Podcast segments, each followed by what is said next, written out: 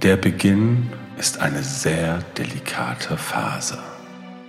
Es ist das Jahr 10.191 und das bekannte Universum wird regiert von Padishah Imperator Shaddam IV. Die kostbarste Substanz dieser Zeit ist die Spice Melange. Das Spice verlängert das Leben. Das Spice erweitert das Bewusstsein. Das Spice ist essentiell für die Raumfahrt. Das Spice existiert nur auf einem einzigen Planeten des ganzen Universums. Es ist eine einsame, trockene Welt mit weiten Wüsten. Vor unterdrückenden Mächten versteckt, lebt in den Gebirgen dieser Öde das Volk der Fremen. Seit alters her kennen sie eine Prophezeiung, dass ein Mann kommen werde, ein Messias, der sie in die wahre Freiheit führen wird. Der Planet ist Arrakis, auch bekannt als Dune.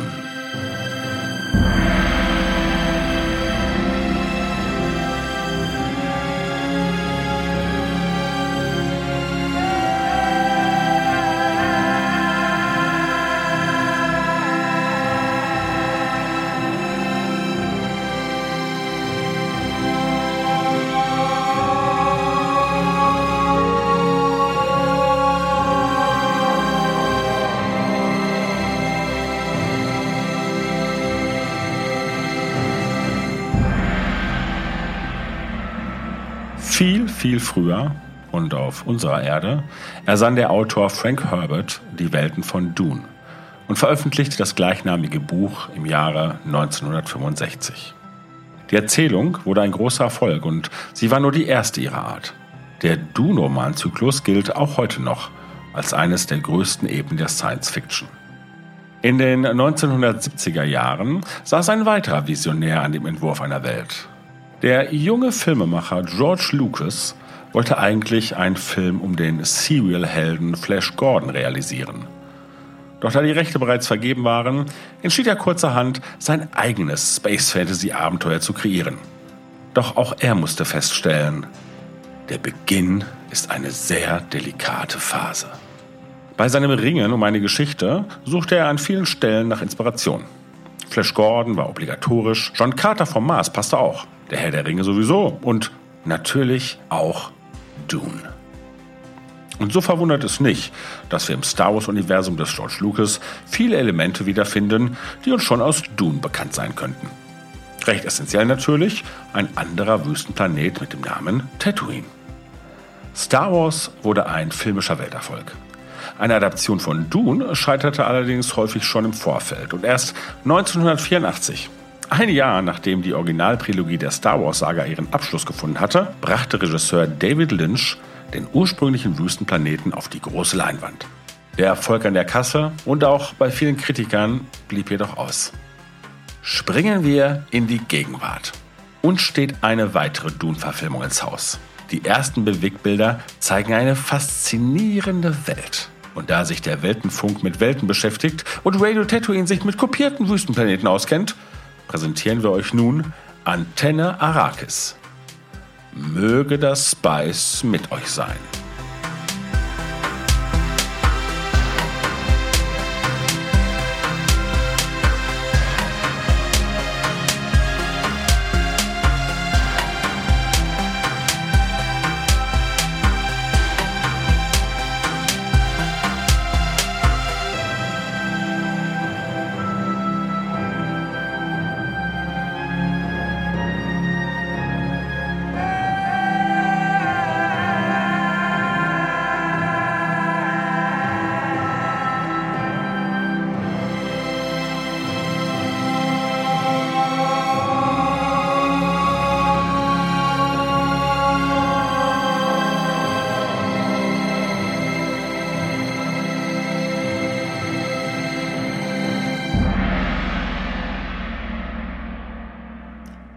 Und herzlich willkommen zu einer neuen Episode des Outer Rim Talks.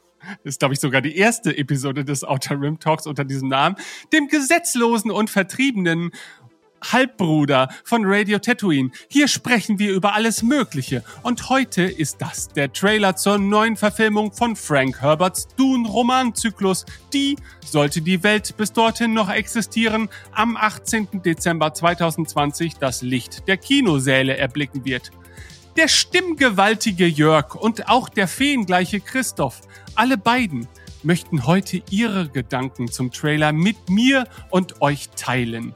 Welche Rolle ich in diesem Podcast spielen werde, das wird sich noch zeigen. Hallo Jörg. Ja, hallo. Ich freue mich auch sehr. Hallo Christoph. Hallo, ich freue mich auch mega. Sag mal, Jörg, Aha. ich habe gehört, und wie vermutlich auch der ein oder andere Hörer, äh, dass du doch einen gewissen Bezug zu Dune und Frank Herbert zu pflegen scheinst ich weiß gar nicht, ob zu Frank Herbert. ich habe ihn nicht kennengelernt und ich muss gestehen, außer seinem ähm, Dune-Werken kenne ich äh, tatsächlich nichts von ihm. Ähm, aber ne, wenn wir es jetzt mal auf Dune beschränken, dann äh, muss ich sagen, dass das ein Werk ist, das mir tatsächlich ans Herz gewachsen ist. Und das hat viele Gründe. Soll ich ein bisschen was davon erzählen, warum das so ist? Ja, erzähl doch mal, warum ist denn das so? naja, ich erzähle einfach mal, wie ich dazu gekommen bin. Ähm, tatsächlich äh, war es nicht, wie man sich das natürlich vielleicht wünschen würde, dass ich den Roman irgendwann äh, entdeckt hätte, sondern auch war, es war bei mir so, dass ich Dune durch die erste Verfilmung von David Lynch kennengelernt habe. Und es war halt so, mhm. das muss ich ja hier keinem erzählen. Ich bin ein großer Star Wars Fan. Und ähm, nachdem dann 1983 ähm, Return of the Jedi im Kino gelaufen war und die große Trilogie zu einem Ende gekommen war und man traurig war, dass da jetzt irgendwie wohl alles vorbei ist. Und zu dem Zeitpunkt ähm, klang das ja auch so aus dem Worte George Lucas, dass da erstmal nichts kommen würde, vielleicht auch nie. Äh, hat man sich halt umgeschaut und man hoffte natürlich, dass halt auch andere Dinge mal ins Kino kommen, die einen begeistern. Und dann kündigte sich da halt dieser Science-Fiction-Epos an und zumindest der Trailer, äh, der hat mich sehr angesprochen und dann bin ich halt ins Kino gegangen und sah diesen Film. Äh, man muss dazu sagen, als jemand, der Hardcore Star Wars Fan ist und war, auch zu diesem Zeitpunkt, war das schon ein etwas seltsamer Film. Ne? Er war ja nicht so, ja, nicht so leichtherzig Space Opera, wie das bei Star Wars der Fall war. Ähm, es hatte alles so ein bisschen von einem etwas altbackeneren Kostümfilm, insbesondere die Spezialeffekte, wobei man muss das unterscheiden, also insbesondere die also wenn es um sowas ging wie, dass Schilde dargestellt wurden oder wenn halt Raumschiffe durchs Weltall flogen oder wenn die Navigatoren, was so komische Wesen waren, halt irgendwie in ihren Schiffen mit irgendwelchen Blitzen irgendwas machten, das sah schon extrem billig aus und da war man von Star Wars was ganz anderes gewohnt. Wenn es um die Creatures an sich ging, die Würmer und halt, ne, wenn die Navigatoren nur so in ihren komischen schwarzen Sarkophagen vor sich hin dampften, das war cool. Ähm, aber ja, es war ein, ein zweischneidiges, eine zweischneidige Erfahrung. Also ich hatte im Prinzip etwas wie Star Wars erwartet, bekam etwas anderes.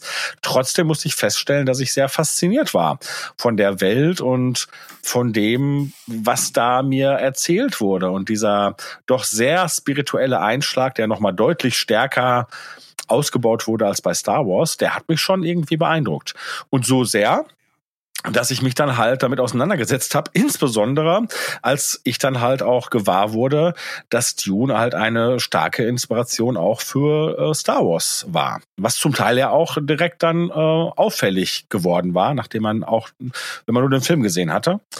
Und dann habe ich halt äh, das Buch gelesen und musste da dann erstmal feststellen, dass das ähm, eine ganz schön trockene Kost ist. Ne? Also so ein bisschen, als ob man den Wüstenplaneten selber konsumiert. Äh, das ist sandig, das kratzt und es kommt überall hin und so. Ähm, nein, es ist ein sehr, äh, ein sehr dialogreicher Roman äh, und der ich weiß gar nicht, also ich, ist es mir bis heute kann ich mir schwer vorstellen, dass Leute diesen Roman entdeckt haben und ihn zum Bestseller gemacht haben. Denn ich würde nicht sagen, so sehr ich ihn schätze, dass die Schreibe außerordentlich gut ist. Äh, es ist tatsächlich die Welt und die Ideen, die sehr beeindruckend sind. Ähm, und es ist halt so, dass ich würde sagen, das erste Drittel ein unglaublich angefüllt ist mit Expositionsdialogen äh, durch die man sich erstmal durchkämpfen muss und die man durchhalten muss. Und für mich war es einfacher, weil ich ja so ein bisschen wusste, hey, ich weiß ja, warum ich das hier tue. Ich will das ja, ich will ja mehr Hintergrund und ich will zu dem mhm. kommen, was mich richtig interessiert.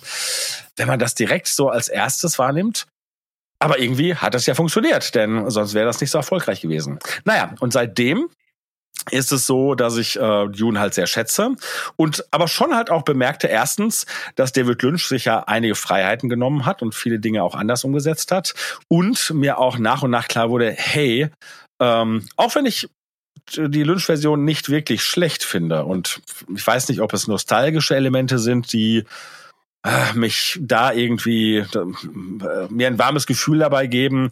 Ähm, ich, ich schaue den immer wieder mal und ich, ich mag ihn. Ne? Ich sehe halt noch mehr Schwächen, als ich früher gesehen habe, aber es gibt andere Dinge, die ich noch mehr schätze als früher. Aber auf jeden Fall, trotzdem kann ich ganz klar sagen, dass ich dann ziemlich schnell für mich klar hatte, Mensch, eigentlich hätte dieses Werk noch mal eine ganz andere Adaption äh, verdient. Und ja, ich habe da immer so ein bisschen drauf gewartet. Und es gab dann ja noch mal eine andere, äh, eine TV-Version, eine TV-Variante. 2000 kam die, glaube ich. Ne? Genau. Und ähm, da wurde durchaus stärkerer Wert auf die Werk getreue Umsetzung gelegt, also zumindestens wenn es um die Handlung geht. Wie das halt aber so ist, es war eine TV-Produktion und der sah man das Produktionsbudget ein bisschen an und halt für so ein Epos wie Dune war das nicht so ganz vorteilhaft. Also auch da habe ich Dinge gesehen, die mir gefallen haben, aber es war nicht so, dass ich dachte, ja, das war es jetzt. Und äh, ja, ich habe gar nicht mehr damit gerechnet, dass dann irgendwann äh, sich jetzt noch mal jemand daran wagen würde. Und ähm, ja, bevor wir zu dem Mann kommen, der sich da jetzt dran gewagt hat, äh, glaube ich, reicht das erstmal, äh, was meine Dune-Momente angeht, äh, die in der Vergangenheit waren. Jetzt interessiert mich, wie es bei euch war. Also mein erster Dune-Moment, der hat sich irgendwann schon in meiner Kindheit äh, abgespielt. Und zwar lief, glaube ich, Dune, also die ursprüngliche Verfilmung von 84 irgendwann mal auf N3 oder so spät abends. Und ich bin da kleben geblieben. Äh, zu dem Zeitpunkt war ich natürlich schon verliebt in Star Wars und und äh, alle Dinge dieser Art. Und wahrscheinlich bin ich aus visuellen Gründen erstmal ja, auf diesen Film aufmerksam geworden, weil es war offenkundig Science Fiction und spielte offenkundig auf äh, einem Wüstenplaneten. Äh, ich konnte zu diesem Zeitpunkt natürlich noch nicht ahnen, dass gerade Wüstenplaneten die Zukunft eines äh, großen Teiles meines Fandoms beherrschen sollten. Aber insbesondere ähm, jetzt in den letzten Jahren. Genau, insbesondere in den letzten Jahren. Ähm, aber ich fand es einigermaßen interessant. Man muss natürlich auch sagen, dass diese visuellen Unzulänglichkeiten mir so vermutlich Ende der 80er auf einem gerade so eben Farb-TV wahrscheinlich noch gar nicht so bewusst geworden sind und mein, mein, mein mein eigenes Auffassungsvermögen für, für solche Spezialeffekte war dann natürlich auch noch äußerst kindlich. Äh, von daher habe ich es erstmal akzeptiert, ohne wirklich, glaube ich, die Geschichte durchblicken zu können. Ähm, mir ist dann noch die TV-Serie relativ positiv in Erinnerung geblieben. Ich glaube, sie wurde damals äh, auf ProSieben ausgestrahlt und auch groß angekündigt. Und ich weiß noch, dass das so ein bisschen Event-Charakter hatte. Ich glaube, waren das viele Folgen oder war, war das nur so, so eine Kurzserie? Es war, glaube ich, nur eine Kurzserie, oder? Ja, es waren ja sogar zwei Staffeln, meine ich. Okay, ja, gut. Aber wahrscheinlich keine 50 Folgen oder so. Nee, nee, nee. So neben den Dreh. Ähm, ich bin mir ehrlich gesagt nicht mal sicher, ob ich die komplett verfolgt habe oder einfach nur so die, die ersten Folgen wahrgenommen habe, äh, weil es damals so ein bisschen gehypt wurde. Und immer hatte ich schon dieses Gefühl, okay, ich, ich mag irgendetwas an diesem Grundsetting, aber ich hatte auch immer die Vermutung, dass Dune für mich sich dann doch eher wie ich habe kein Tatooine, also gucke ich mir halt irgendwas über Dune an, äh, Gefühl vermittelt hat.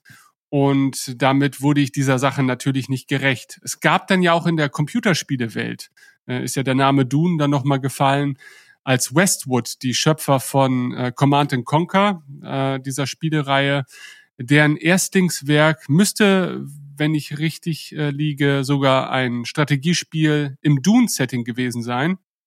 Und das war seinerzeit schon ja eigentlich so das erste moderne Echtzeitstrategiespiel. Ich glaube, das, hieß aber, das, glaub, das war Dune 2 sogar.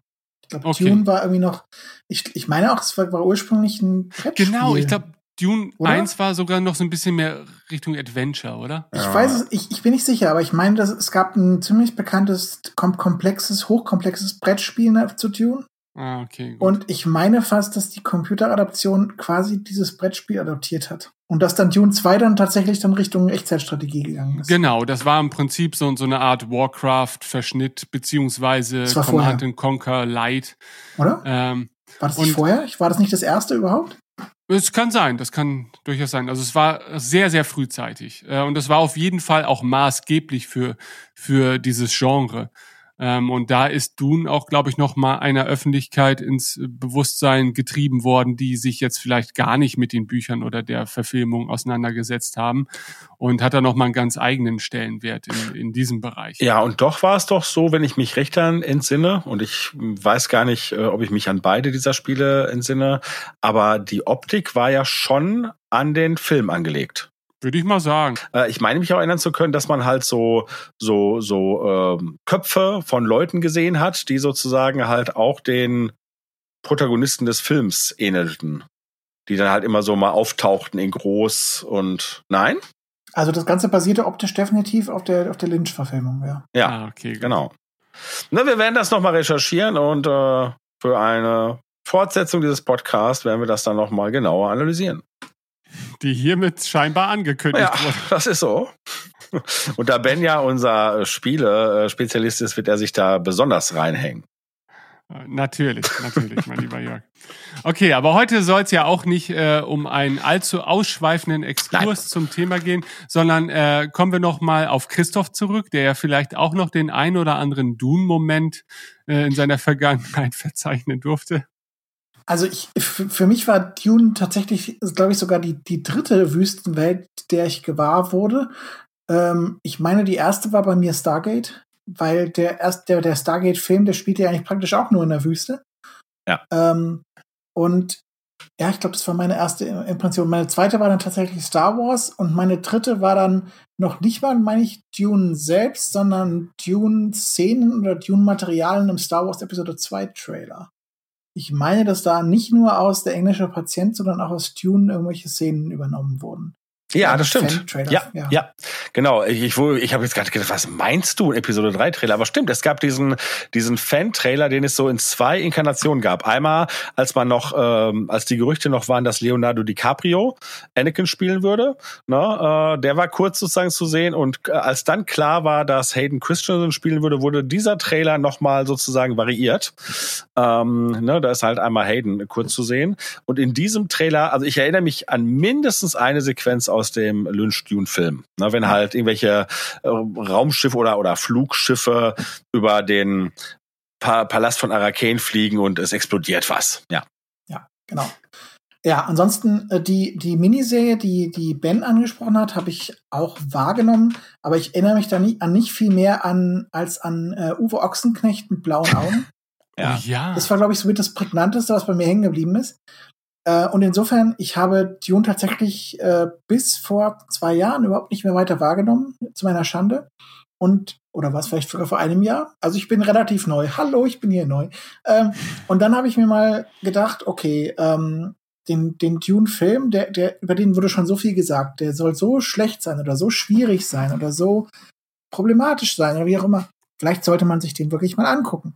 Und dann habe ich mir den angeguckt und dachte mir, okay, äh, das war zugegeben seltsam, aber es war bei weitem nicht so seltsam, wie ich es erwartet hatte. Also insofern hat es für mich ganz gut funktioniert, glaube ich.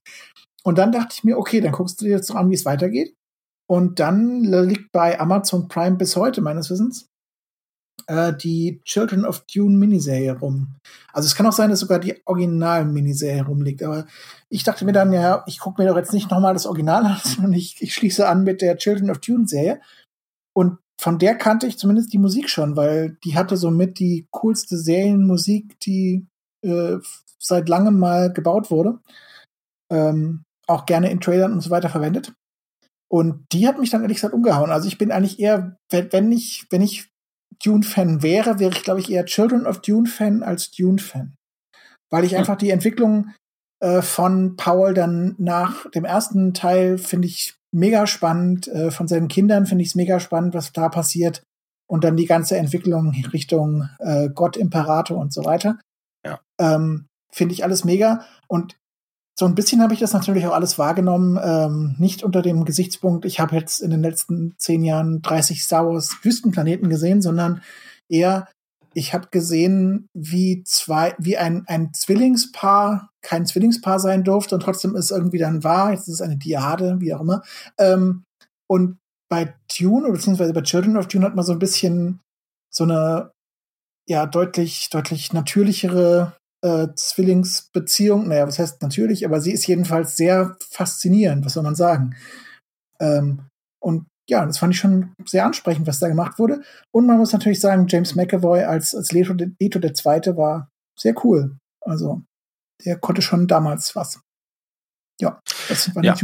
Inspirierend. Vielleicht ganz kurz nur zur Erläuterung für den unkundigen Hörer. Also Children of Dune, ähm, also die Dune, der Dune-Romanzyklus sind halt mehrere Romane und ähm, in dieser äh, Serie Children of Dune, die im Prinzip halt diese, ich habe schon gesagt, zweite Staffel ähm, war, ähm, sind glaube ich Band zwei und drei. Äh, Also der, der zweite Band ist der Herr des Wüstenplanets und halt äh, der dritte ist halt die Messias. Kinder.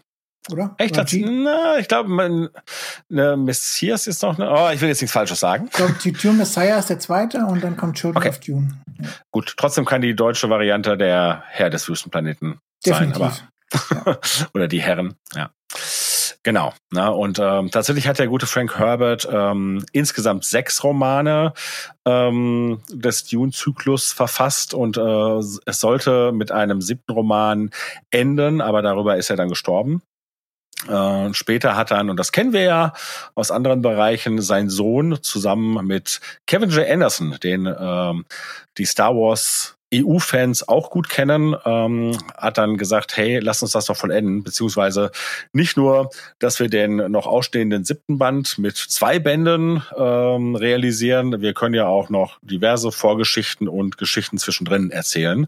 Inzwischen gibt's unzählige Dune-Bände, die mehr äh, oder mehr oder weniger gut zu den ursprünglichen passen.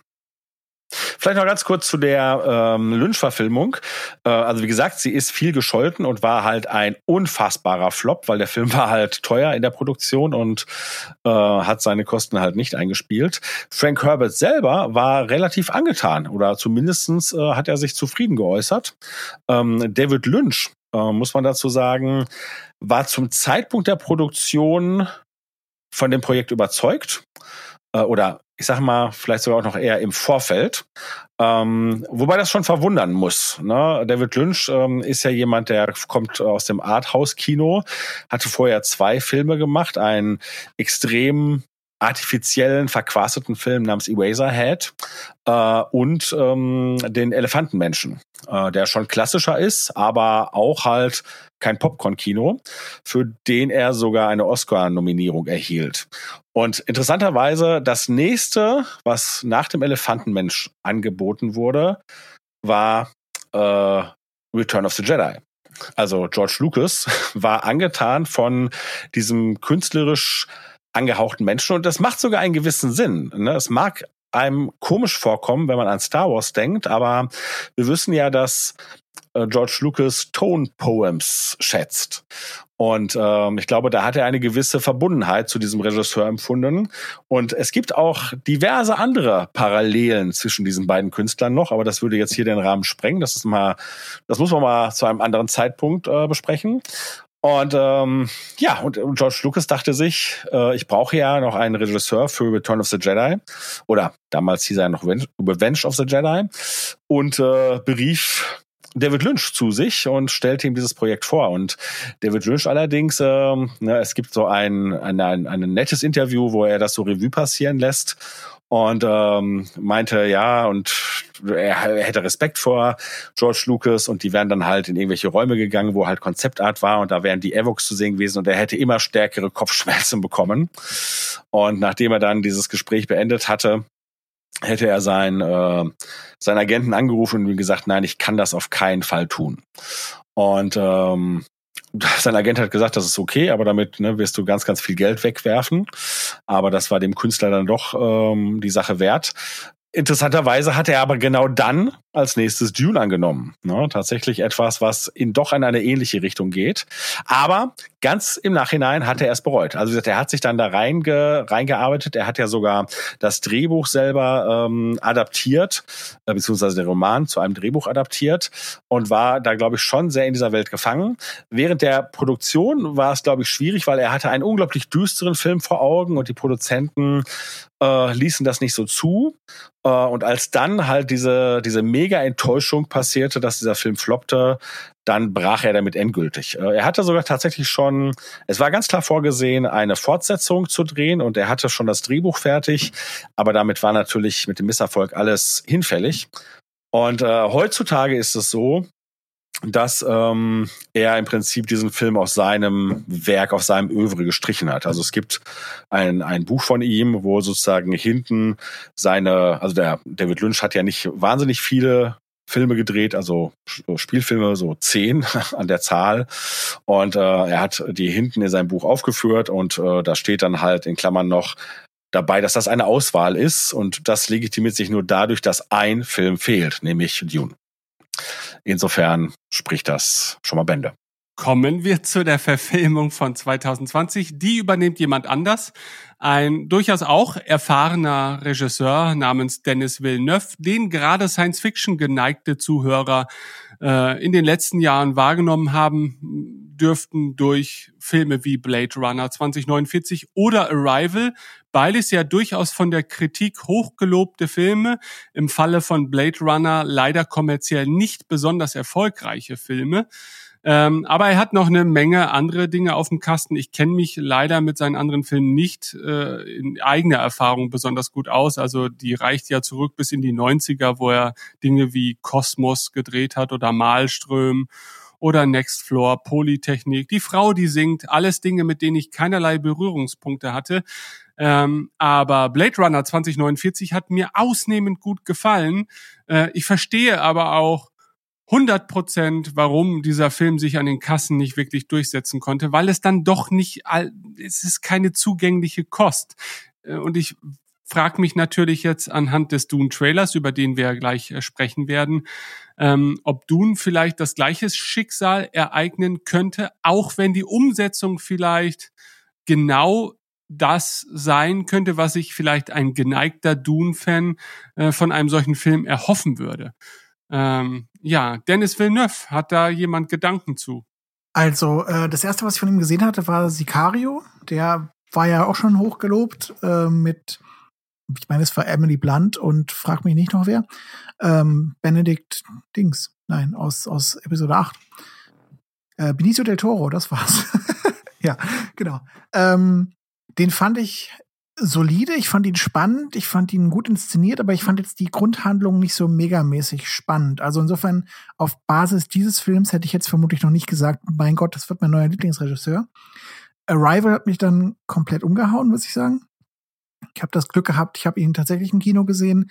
Ähm, ich meine, in beiden Fällen, eigentlich glaube ich bisher in fast allen Fällen, und da werden wir auch noch drauf kommen, äh, sind Dennis Villeneuve Trailer nicht so wirklich äh, hilfreich oder äh, meines Erachtens fällt es ihnen deutlich schwerer als bei anderen Filmemachern, äh, wirklich da darzustellen, was der Film dann am Ende sein soll oder was der Filmemacher sich tatsächlich vorgenommen hat damit. Äh, und ich glaube, der Arrival-Trailer war komplett missverständlich und seltsam. Also äh, ich glaube, viele Leute haben ihn deshalb einfach ausgelassen, äh, was völlig verständlich war, haben sich im gleichen Monat dann vielleicht Passengers angeguckt oder so, was ein bisschen naheliegender aussah.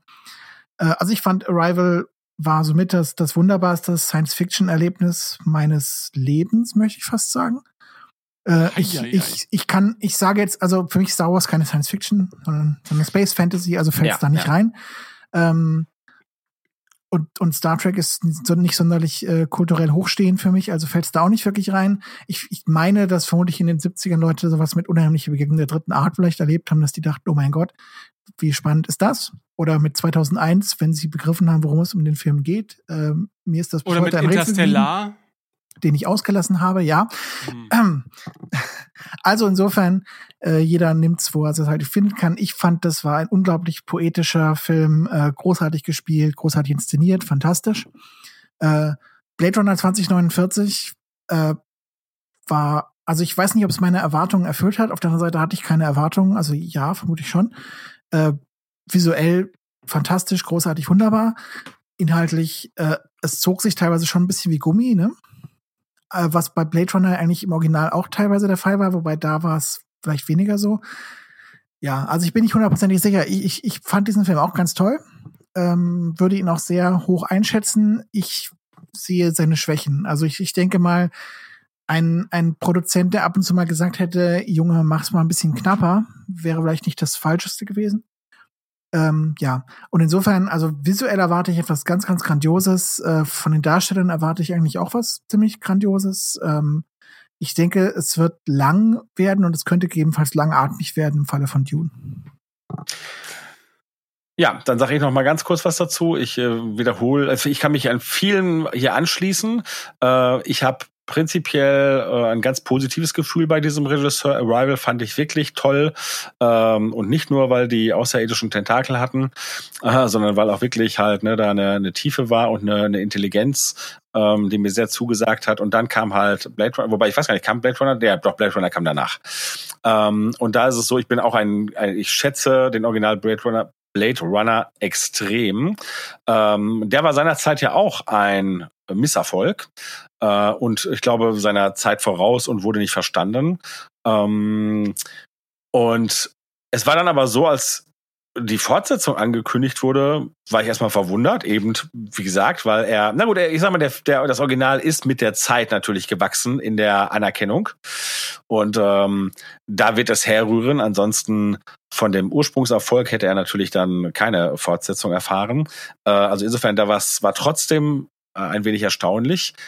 Äh, aber ich sagte mir, warum? Ich, also ich fragte mich, warum? Denn eigentlich muss man diesem tollen Film nichts mehr hinzufügen. Und ich war mega skeptisch eingestellt und erwartete eigentlich, äh, extrem enttäuscht zu werden.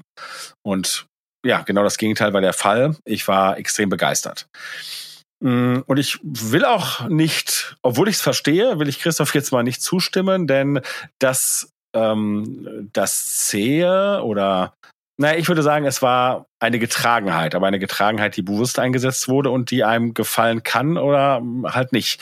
Mir hat sie sehr gefallen und ich möchte ihn kein Deut schneller haben. Ich glaube tatsächlich, dass auch bei Dune das der Fall sein kann. Und das ist das, was mir Sorge macht. Nicht, weil ich es anders gerne hätte, aber der, die Blade Runner Fortsetzung war wiederum ein Misserfolg und es ist so, er hat mit dem zweiten Blade Runner einen Film gemacht, der mir absolut zugesagt hat, aber er hat keinen kommerziellen Film gemacht. Und ich bin überzeugt davon, dass er Dune extrem werkgetreu angehen wird und ihn wirklich so machen wird, wie er es für richtig hält. Und das wird bedeuten, auch diesen Film wird er nicht kommerziell anlegen. Und das könnte dann genau die Variante sein, die ich mir wünsche, die ich sehr schätzen werde, die aber vielleicht wiederum nicht erfolgreich sein wird für ein, ein Massenpublikum.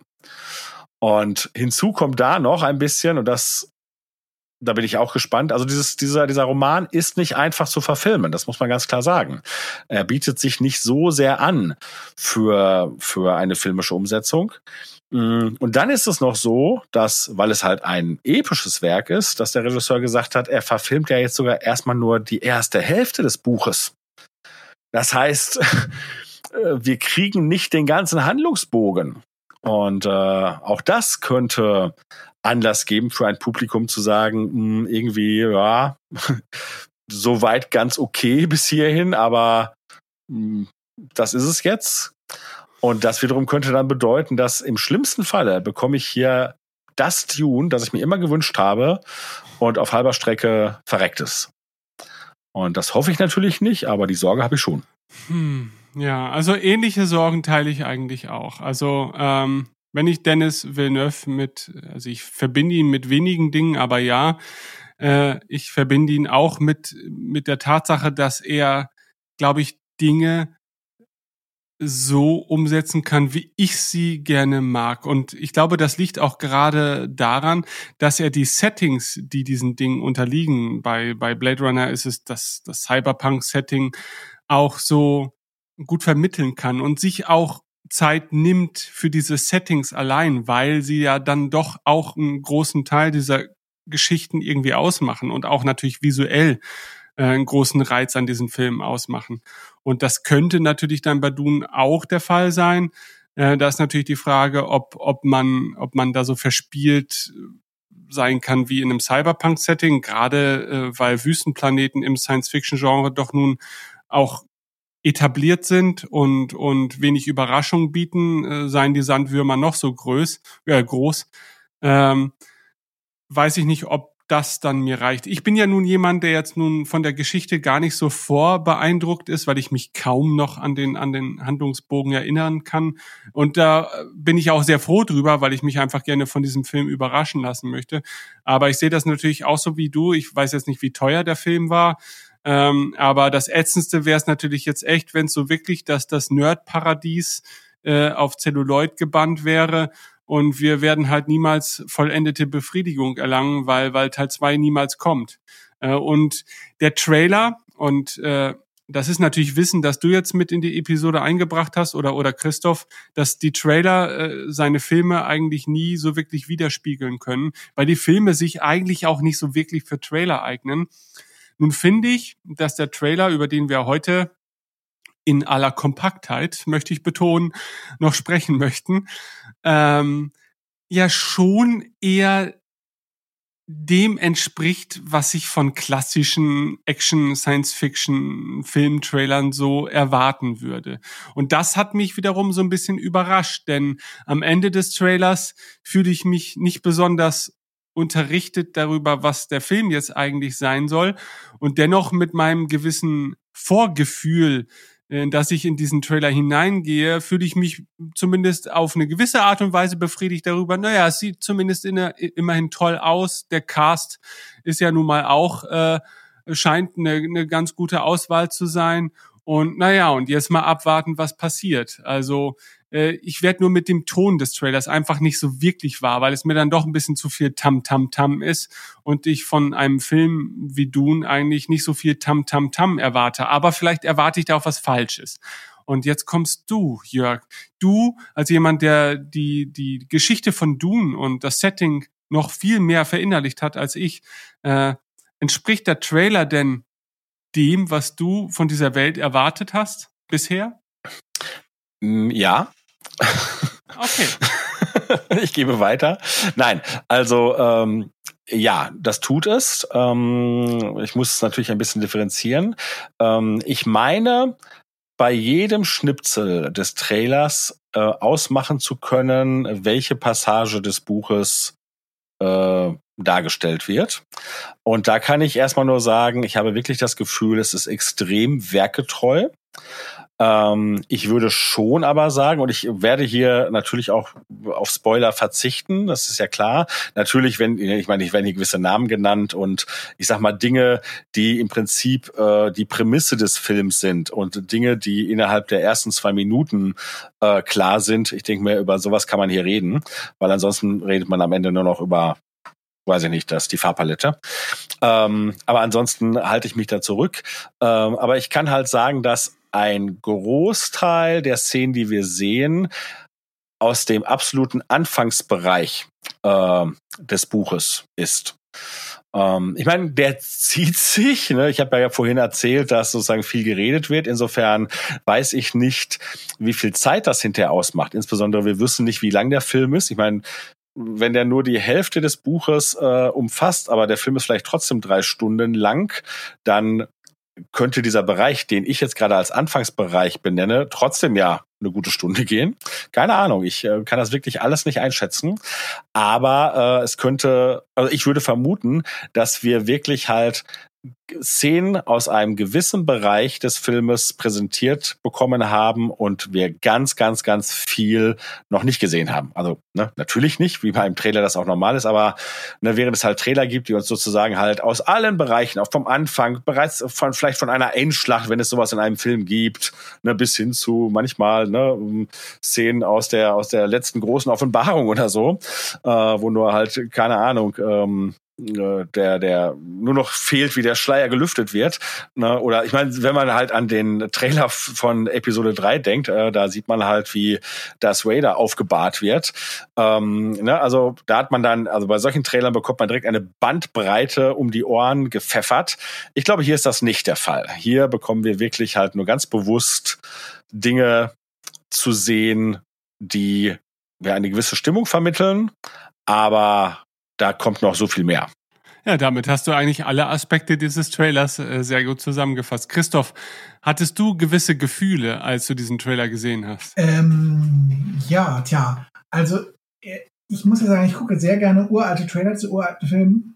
Ähm, und deshalb habe ich mir, glaube ich, entweder kurz vorher oder kurz nachher nochmal den Trailer zum Dune-Film von David Lynch angeguckt. Und irgendwie also was mich an dem Trailer ein bisschen stört oder was, was ich so als problematisch empfinde, ist, dass er die Welt nicht vorstellt, in der er arbeitet und irgendwie vorwegnimmt, dass man weiß, was Dune ist. So irgendwie. Und äh, was die Konflikte in dieser Welt sind, wer die Leute in der Welt sind und warum die sich miteinander äh, streiten. Und das alles würde ich nicht als gegeben ansehen. Also ich, ich sehe Dune nicht als hm. Teil des Mainstreams oder als Teil eines oder als Teil der Popkultur. Ich denke, es ist einfach, es ist, es ist ein unglaublicher äh, Nischending. Und insofern hätte ich wirklich einen Trailer eigentlich eher erwartet, der, der tatsächlich anfängt mit, äh, das hier ist Arrakis und das hier ist der Wüstenplanet und hier gibt's halt Spice. Und äh, der dann wirklich dieses Universum einführt und, und dann erst so nach und nach in die Figuren reingeht. Stattdessen haben wir jetzt eher hier halt schon ziemliche figurenbetonte Ausrichtung und haben halt schon Sachen drin wie, äh, dass, dass Angst halt den Verstand tötet oder sonst noch irgendwas, was ja dann schon, schon eher ziemlich am, am mhm. Herzen von Dune operiert. Ähm, und finde ich, finde ich problematisch. Und das zweite, was ich echt richtig schlecht finde, ist die Musik. Das ist halt dieses typische aktuelle Mainstream-Ding, dass du halt irgendeinen Song nimmst und dann wurstelst den einmal durch und machst ihn irgendwie hochdramatisch oder was auch immer. Ähm, ich finde das unglaublich ätzend und abgenudelt und äh, hätte mich gefreut, wenn man tatsächlich wieder einen klassischeren Trailer gemacht hätte mit äh, Orchestral-Soundtrack und halt in cool. Und insofern, ich würde sagen, dieser Trailer ist nicht cool und er ist auch nicht sonderlich gut geeignet als Trailer für Dune. Also das sehe ich ganz ähnlich. Als, also ich kann mich ja kaum an irgendwelche Fragmente aus Dune wirklich bewusst erinnern. Und äh, ich hatte nach dem Trailer überhaupt keine Ahnung, was da überhaupt passiert. Ich wusste nur, ja, sieht ganz gut aus und die Leute sehen auch alle, sind ganz nett anzuschauen, aber ich habe halt null Plan, worum es geht. Und das sehe ich auch als große Schwäche dieses Trailers. Und das wiederum äh, wird, und da prophezei ich natürlich jetzt viel, natürlich Auswirkungen ähm, auf, auf äh, die Ergebnisse an den Kinokassen haben, äh, ohnehin angesichts der Krise, in der wir uns derzeit befinden und, und Kinos es ohnehin nicht leicht haben werden und dieser Film ja scheinbar eine klassische Veröffentlichung anstrebt, ähm, sehe ich das als Riesenmanko. Also Dune ist für Leute wie uns vielleicht noch ein Begriff, äh, und, und jemand wie du, Jörg, der hat sich dann da etwas weitergehend noch mit auseinandergesetzt. Aber in der Allgemeinheit spielt halt Dune überhaupt gar keine Rolle. Und dann jetzt so ein, ein Science-Fiction-Film mit einem Trailer zu, be, äh, zu bewerben, der eigentlich schon so, so ein sehr großes Selbstverständnis an den Tag legt. So nach dem Motto, ja, übrigens, hier, endlich äh, der Film über Dune, die Geschichte, mit der ihr euch schon seit Jahrzehnten herumtragen müsst. Ähm, das, das ist komisch. Also das finde ich echt komisch, weil der Trailer erklärt gar nichts. Und wenn ein Science-Fiction-Epos es nötig hätte, in dieser Zeit erklärt werden zu müssen, äh, dann ist es wahrscheinlich Dune. Ne? Dann, das ist im Prinzip so, als würde ich mir jetzt eine komplett neue Sache ausdenken. Ähm, denn im allgemeinen Bewusstsein ist es nicht angekommen. Und, und ja, das sehe ich dann schon als Schwäche dieses Trailers. Ja, ich kann und ich muss da zustimmen. Ne? Und deswegen war deine Überleitung vorhin auch perfekt. Ne? Du hattest mich gefragt, was ich als Kenner damit verbinde. Und genau das ist es. Als jemand, der Dune schätzt und da ne, ähm, ja ne, auch einfach eine Menge noch im, in der Erinnerung hat, ähm, gibt es genau diese Momente, man sieht die Szene und sagt, ja, guck mal, das ist das, das ist diese Sache. Ach, und hier, also zum Beispiel diese um, Fluggeräte, die so libellenartig durch die Gegend flattern, ne? Nur das ist halt, ne, das ist halt ein Fluggerät, das in diesem Roman halt äh, immer wieder benutzt wird und äh, das halt bisher in den anderen Filmen noch nicht irgendwie adäquat umgesetzt wurde. Und jetzt sieht man die und sagt sich, boah, das ist, das ist auch schön, dass sie das jetzt gut hingekriegt haben. Mhm. Aber für jemand, der das nicht kennt, der sagt sich, naja, okay. Ne? Und gerade, ne, ich meine, Christoph hat gesagt, ja, das geht jetzt halt schon sehr, da werden schon viele Personen gezeigt. Aber ähm, und äh, so Charakterelemente, aber wenn man die nicht kennt, ne, sind das erstmal auch nur Gesichter und äh, die man halt grob irgendwie einordnet, im Sinne vielleicht von, das sind die Guten, das sind die Bösen. Ähm, ja, und es ist tatsächlich kein Trailer, von dem ich behaupten würde, das lockt jemand, äh, den lockt jemand ins Kino, der diese Sache nicht kennt. Da kann man tatsächlich nur hoffen, dass das sozusagen nur der erste Trailer ist und ähm, wir wissen ja auch gar nicht, ne? Es wurde ja vorhin ein, ein, ähm, ein Datum genannt, das war, ne, das steht auch weiterhin im Raum. Der Trailer selbst führt dieses Datum am Ende ja nicht an, ne? wie das ja gerne mhm. mal bei Trailern gemacht wird, weil man eventuell da ja auch schon wieder unsicher ist, ob man es nicht vielleicht doch verschiebt, vermute ich. Ähm, da ist man sich vielleicht einfach noch nicht sicher. Und ähm, und selbst dann, bis dahin ist ja noch Zeit, äh, dass noch weitere Trailer kommen. Äh, und vielleicht wird das dann entsprechend ja, nochmal angegangen. Und vielleicht ist es wirklich für die Hardcore-Fraktion, die sagt, ich will unbedingt jetzt, äh, ich wollte Bilder sehen, ne? Ich wollte sehen, geht das visuell in die Richtung, die mir, die mir zusagt. Und vielleicht sind diese Leute vor allem damit bedient worden. Und prinzipiell hat man der Öffentlichkeit zumindest gesagt, hallo, da kommt mal was und zumindestens der Cast brummt. Weil ich glaube, das ist, äh, also für Filminteressierte an sich, ne, die werden halt bei den Schauspielern schon sagen, oh, das sieht ja, also das ist ja zumindest eine Größenordnung, die interessant ist. Ähm, was, also, und Christoph hat völlig richtig gesagt, dass dieser, dass dieser Trailer nicht die Welt zeigt, äh, in der er, mit der er vor allem operiert, denn das ist ja halt Arrakis, der Wüstenplanet. Äh, wir sehen tatsächlich ja viele, also Planeten mit, mit Wasser. Ne? Und das wiederum, und so viel kann ich sagen, weil das ist halt direkt am Anfang, das ist kein Spoiler, ähm, die Protagonisten ähm, starten halt auf ihrem Heimatplaneten und das ist halt Kaladan und das ist halt ein, das wird der Planet sein, den wir da sehen. Na, ein, ein, ein Planet mit Natur und Wasser und äh, sie versch ne, wenn ich sage verschlägt, ist das falsch, aber na, äh, sie haben bekommen die Aufgabe, äh, sie werden sozusagen auf Arrakis eingesetzt und erst dann äh, wechseln wir sozusagen und dafür sehen wir eine ganze Menge mh, Szenen auf diesem Heimatplaneten äh, und auch viele Szenen, die äh, innerräumlich gezeigt werden. Also zum Beispiel die Szene mit der mit der Box, in der der Schmerz vorhanden ist, ähm, ist auch nicht auf dem Wüstenplaneten. Das ist alles noch vorgelagert.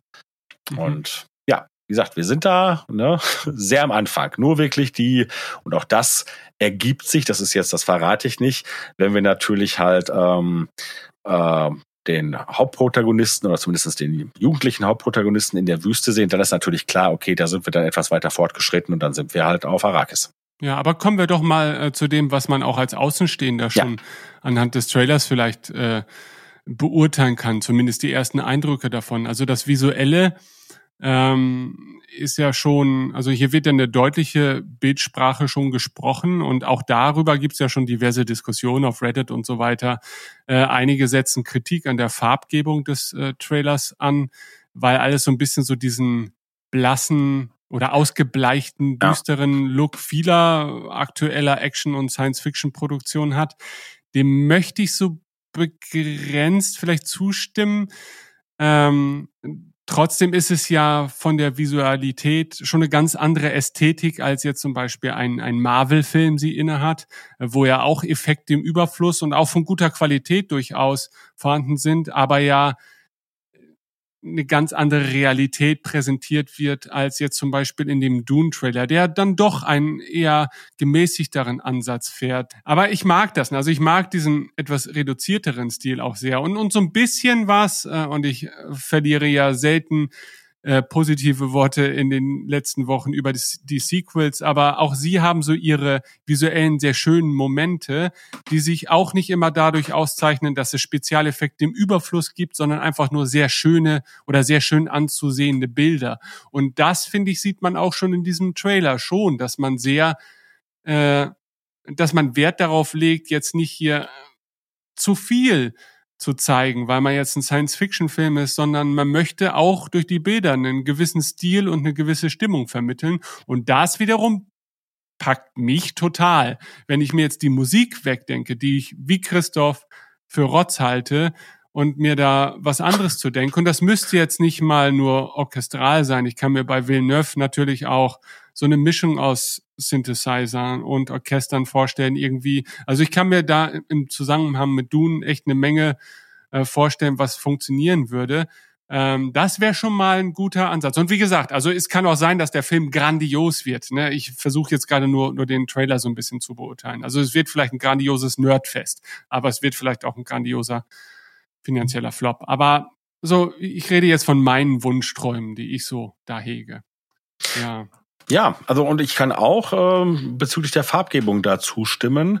Ich bin, also ich war überrascht, dass man uns halt, wie gesagt, für einen Trailer, der uns ja einen Film verkaufen soll, uns sozusagen so eine doch relativ grau in grau Geschichte präsentiert. Man, wie gesagt, man muss dazu sagen, na, äh, wir sind, haben viele Szenen auf Kaladan bei schlechtem Wetter. Wir sind halt ne, im, äh, im Inneren von Gebäuden, die halt bewusst und auch da sinnig düster sind. Äh, und wie gesagt, viele Szenen liegen da aneinander.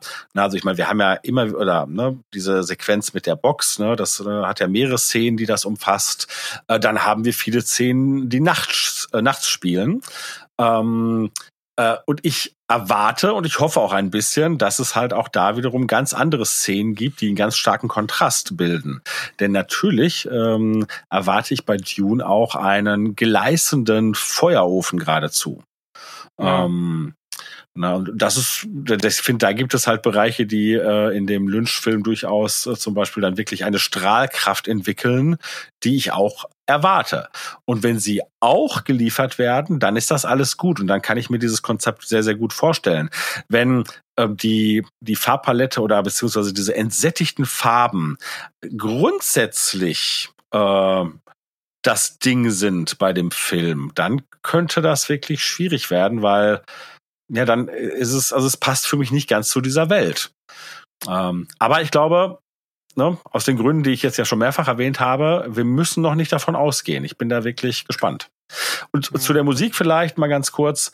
Hm, ich, auch da weiß ich nicht, warum man das gemacht hat. Warum man diesen Song da reingehauen hat. Ich meine, ich, es sträubt mich, was hast du gesagt, dass es Rotz ist? Das, da, da sträube ich mich natürlich, weil das natürlich äh, im Original ein, ein Stück von Pink Floyd ist und ich schätze Pink Floyd extrem. Hätten würde, sie ein Original von Pink Floyd gespielt, wäre es ja vielleicht sogar noch irgendwie angemessen. Aber äh, ja. dieser typ, typische Trend, den ja, wie Christoph sagt, jetzt echt vielen äh, viele Trailer laufen diesem Trend nach, mit diesen Kinderchor, Mädchenchor-Varianten irgendwelcher alter Rock-Klassiker. Ja äh, weiß ich nicht. Also es ist auch ein bisschen ausgelutscht und gerade für so ein Meisterwerk, das sich da vielleicht anbahnt, halte ich es dann auch für zu banal. Ja, also wie gesagt, ich kann auch wirklich nur sagen, ich verstehe es überhaupt nicht. Ne, die einzige Variante, die ich mir denken kann, aber das wäre auch eine, wo man sagt, das kann doch eigentlich nicht sein.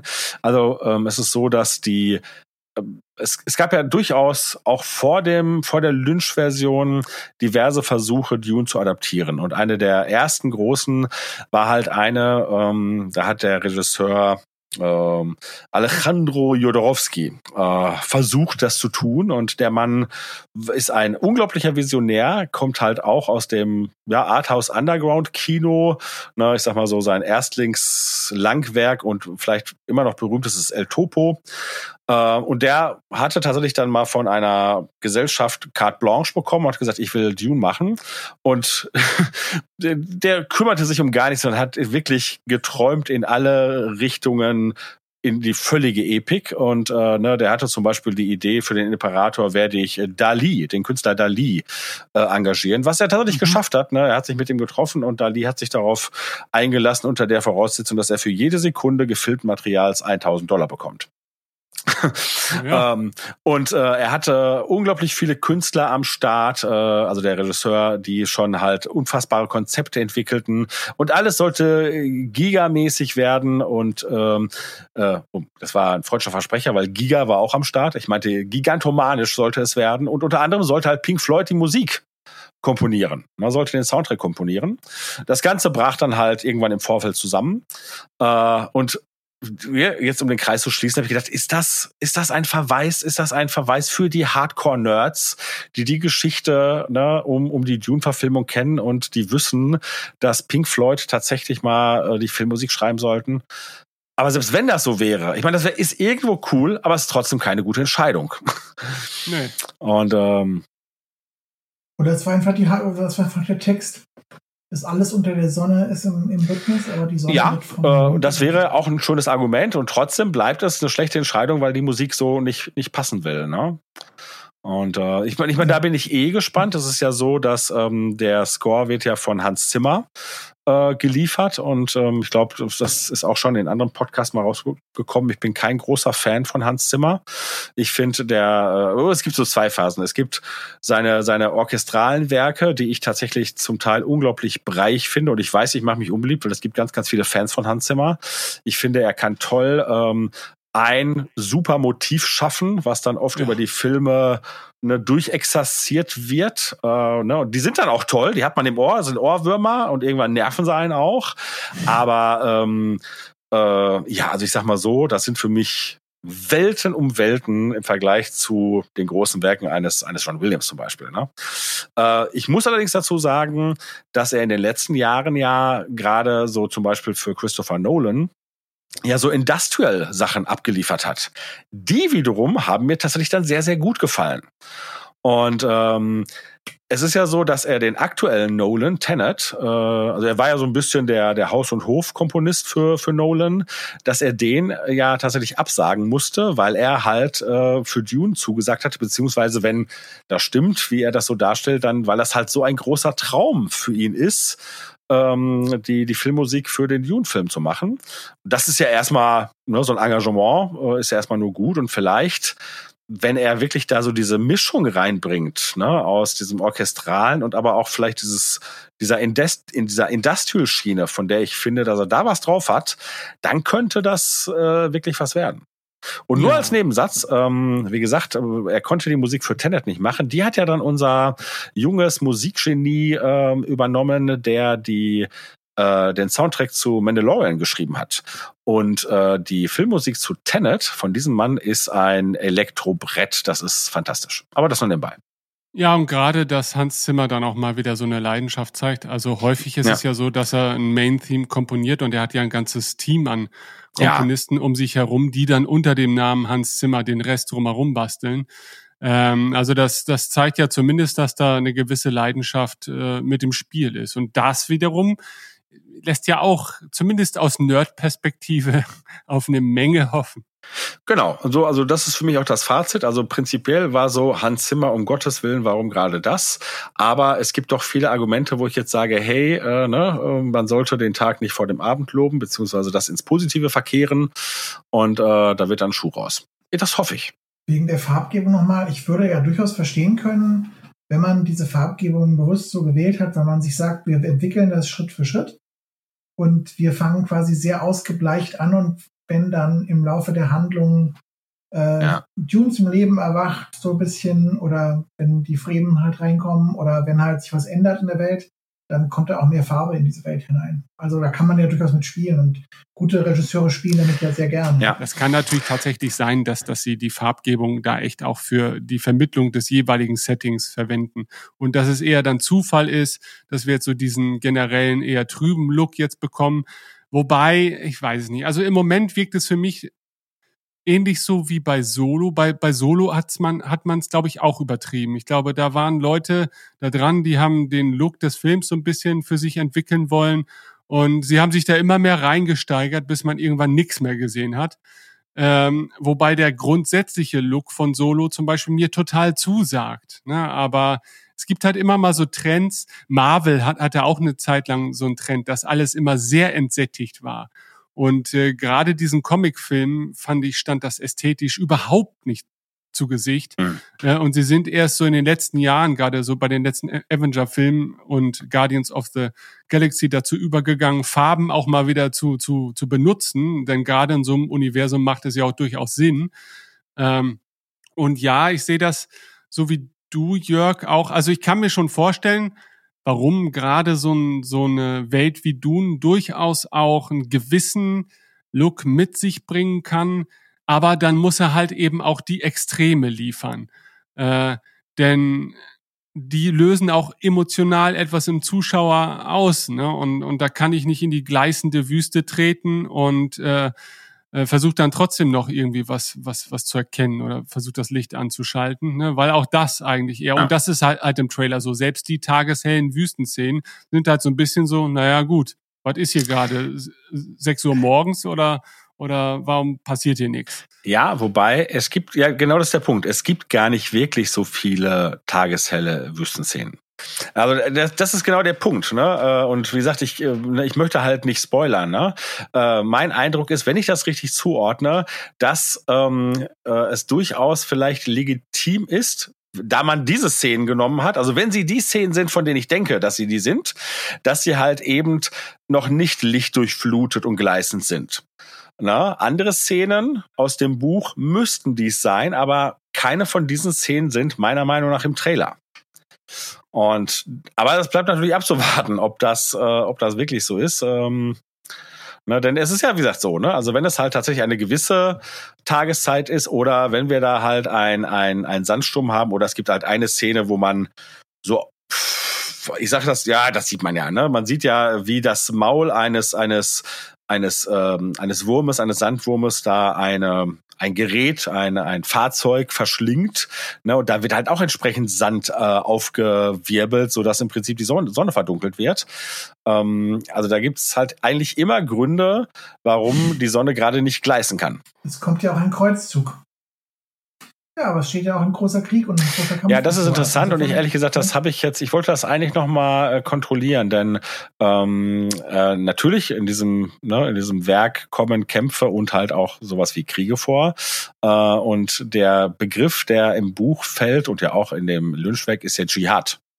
Und ähm, was aber nicht mhm. heißen muss, dass nicht vielleicht auch das Wort Kreuzzug mal gefallen ist. Trotzdem fand ich es interessant, dass man in diesem Trailer erstmal mit Kreuzzug äh, fährt und äh, nicht mit dem doch ja ikonischeren, also für Dune meine ich jetzt, für Dune-Verhältnisse mit dem ikonischeren, äh, ikonischeren Dschihad.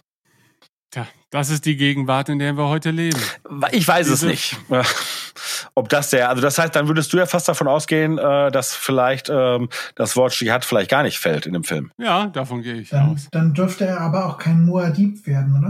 Mm, ja. Weil das kommt ja quasi von Mahdi. Und ja, ja. Mahdi, dann das ist wieder weg. Also dann ja gut, aber Dschihad ist halt, ne, ähm, das ist halt ein Krieg, der, ne, äh, also im Prinzip ist es, ist ein Dschihad ja auch ein Kreuzzug, ne, aber halt jetzt ne, anders sozusagen. Ohne Kreuz. genau, ohne Kreuz. Ähm, aber nein, ich will, will diese Diskussion, die würde ich jetzt führen, wenn es wirklich so, so kommt.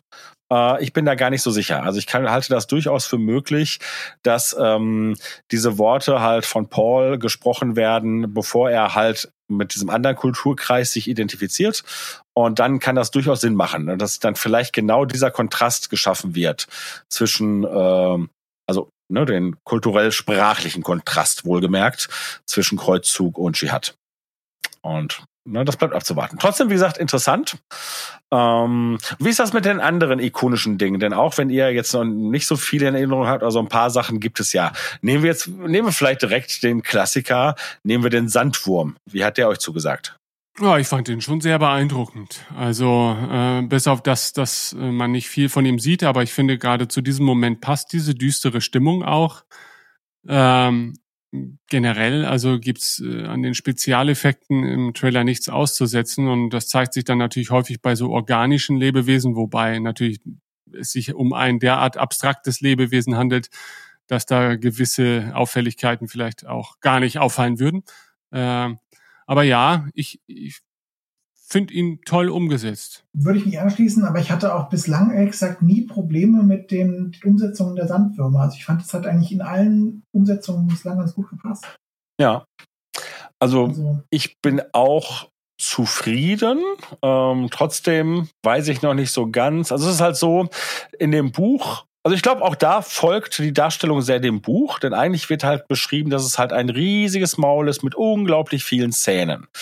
Und so ist das in diesem Trailer auch dargestellt. Die Variante, die wir bei Lynch sehen, da ist es ja so, dass die Spitze des Wurmkopfes sozusagen so drei gelappt ist. Ne, mit drei Schlitzen und im Prinzip können diese Dreieckslappen können sich so aufspannen und dann hat das fast so ein bisschen was, als ob sich eine Blume öffnet.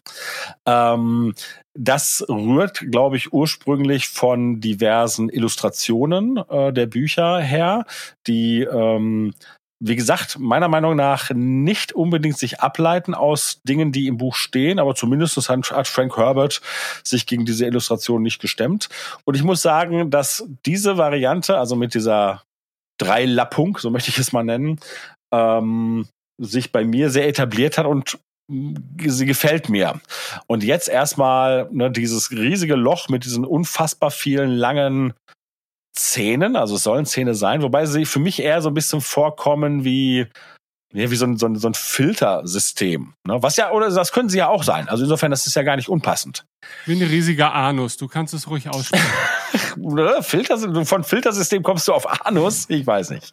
Nein, tatsächlich, also es gibt ja ähm, das äh, englische Empire Magazine hat ja ähm, halt diverse Dune-Cover jetzt herausgegeben beim aktuellen Magazin und eins davon, also ich glaube das Subscriber-Magazin, hat ja tatsächlich den den Kopf bzw. das Maul des Sandwur Sandwur Sandwurmes ganz groß. Äh, und da sieht es ja eher aus wie ein Auge, ne? Und mit einer, ne, also sozusagen ja. mit Zoom mhm. auf die Iris. Äh, mhm. Was ja auch ganz cool ist. Ähm, also wie gesagt, ich find's gut und ich glaube, sehr werketreu. Ich hänge ein bisschen an, an der klassischen Darstellung, wie sie äh, bei David Lynch dargestellt ist und halt auf diesen Illustrationen. Ich bin gespannt, ob ich das ablegen kann äh, oder ob ich dem nachtrauern werde. Weiß ich noch nicht. So cinematisch hatte ich irgendwie den Eindruck, sowohl jetzt hier bei, den, bei dem Sandwurm als auch bei einer Szene mit Paul, wo äh, das, das Villeneuve sich orientiert halt an Klassikern des, des Films. Und hier hatte ich jetzt das Gefühl, das ist schon sehr Moby Dick. Und bei der einen Szene mit Paul ist es sehr der Pate. Ne? Also Moby, ich meine, bei Moby Dick ist es natürlich so, da bleibt der Kamera nicht viel übrig, ähm, als auf Abstand zu bleiben. Äh, oder sagen wir mal so, nee, nicht, nicht, nicht unbedingt auf Abstand, aber Mm, Moby Dick kann sich gerade mal so aus dem Wasser heben und das war's dann. Äh, bei so einem Riesenviech wie diesem Wurm. Und wir sehen ja in dieser Szene, also zumindest in dieser Endszene, dass halt zwei Figuren im Vordergrund stehen. Die Kamera hätte ja auch diese Perspektive dieser Figuren einnehmen können, was nochmal veranschaulicht hätte, wie gewaltig dieses, dieses Ding ist. Äh, es hat mich auch ein bisschen irritiert, dass die Kamera äh, so eine totale von so weit entfernt äh, vornimmt, weil klar, wir sehen das Verhältnis zu den Figuren, insofern können wir halt auch mh, hm, abgleichen, oh, das Ding ist riesig, aber es hat ja einen anderen Eindruck, wenn man halt von oben heraufschaut. Ne? Und, äh, und wer, wer, wer beobachtet das? Also warum ist die Kamera da? Ne? Die, ich meine, gut, das sind Fragen, die muss man nicht stellen, aber die kann man stellen. Ähm, äh, und es heißt ja auch gar nicht, dass diese Szene genau so dann hinter dem Film zu sehen ist. Ne, da kann es ja durchaus sein. Vielleicht wollte man uns das sozusagen als ikonisches Endbild äh, des Trailers präsentieren und vielleicht ist es so, dass wir im Film äh, eher die Kamera ja in der Sandfloh-Perspektive vielleicht haben. Das, was man sonst so sieht, so an, an äh, Fluggefährten oder Raumgefährten, zeichnet sich halt durch so einfache Formen aus, was ich finde äh, äh, dem Bild sehr zuträgt, also positiv. Also du meinst jetzt die ähm, Raumschiffe? Ja. Mhm. Ähm, klar, das ist natürlich so ein bisschen so, also die, die, diese eine Ansicht da mit der mit den Truppen vor diesen Pseudo-Sandcrawlern sieht halt eben so ein bisschen aus, als stünden da lauter Sandcrawler in der Gegend rum. Ja. Ähm, aber gut, ich meine, Star Wars hat nun mal eben auch äh, alle einfachen, einprägsamen Formen, die man sich wahrscheinlich so erlauben kann, äh, vorweggenommen. Und so assoziiert man eher mal irgendetwas mit Star Wars als mit anderen Dingen. Ähm, aber auch das, finde ich, äh, passt, passt zur insgesamten Bildgewalt. Ne? Also so kleinteilige Raumschiffe oder windschnittige Dinge, ähm, die jetzt so vielleicht in den, in den 90ern oder 2000ern oder eher dem Star Trek äh, zu, zuordnen wären, finde ich, sieht man hier nicht so wirklich. Und das mag ich auch. Also ist schon ein bisschen Star Wars-mäßig. Ja, und ich glaube sogar in dem Fall, dass das äh, eine bewusste Referenz ist, ne? Denn ja. man muss und natürlich und auch da schließt sich ja der Kreis, weil es ist ja so, George Lucas hat ja nicht nur den Wüstenplaneten aus Dune geklaut, sondern halt auch diverse andere Elemente, unter anderem halt auch also in Dune gibt es diese Erntefabriken und diese Erntefabriken sind im Prinzip Sandcrawler. Ich meine, die sehen, ne, also die werden nicht so deutlich beschrieben oder die sehen auch anders aus, aber es sind halt Kettenfahrzeuge, die durch den Sand fahren. Ne? Und mhm. das war sicherlich eine Inspiration für den Sandcrawler, den wir dann sehen. Und jetzt sozusagen ähm, nimmt äh, dieser Regisseur halt ne, dieses grobe, diese grobe Form des Star Wars Sandcrawlers für Raumschiffe. Ich glaube, das ist schon sehr bewusst und das finde ich auch total cool. Ja, und so manche totalen, keine Ahnung von diesen zigtausenden Kriegern, die da, die da äh, in der Gegend rumstehen, die bedienen sich ja alter Elemente, die noch auf die alte NS-Zeit und deren Propagandaaufnahmen zurückzuführen sind, die Lukas sich immer mal wieder bedient hat, aber natürlich auch gerade die Sequels immer mal wieder äh, sich Anleihen genommen haben. Also das sind natürlich Dinge, die auch immer funktionieren, ne, weil sie halt weil sie beeindruckend sind. Ja. ja. also man, man könnte mir jetzt diesen Screenshot zeigen und würde sagen, weißt du noch hier die Szene in Episode 2 und ich müsste wahrscheinlich erstmal fünf Sekunden überlegen, äh, bevor mir auffallen würde, dass, dass es diese Sequenz ja so gar nicht gibt. Ne, also pff, das ist schon austauschbar, finde ich, aber nichtsdestotrotz ist es auch eine gute Wahl, einen solchen Moment, glaube ich, einzufangen. Ja. Ja. Wie haben euch die Kostüme zugesagt? Gut, sehr. Mhm. Also sehr, sehr bodenständig. Ich möchte nicht schon wieder äh, die Worte Star Wars in den Mund nehmen. Aber auch Star Wars fährt ja eher einen reduzierteren irdischen Ansatz. Äh, wie ich finde, also natürlich, klar, so ein Kopfgeldjäger sieht nicht gerade aus wie der Typ, den man äh, nachmittags im Edeka über den Weg läuft, aber. Ja, es gibt Ecken hier in, äh, ist egal. Okay, gut. Ähm, aber auch ansonsten finde ich, äh, nichts daran wirkt jetzt allzu absurd. Äh, wir leben ja glücklicherweise auch in einer Zeit, in der alle möglichen Frisuren gerade gängig sind.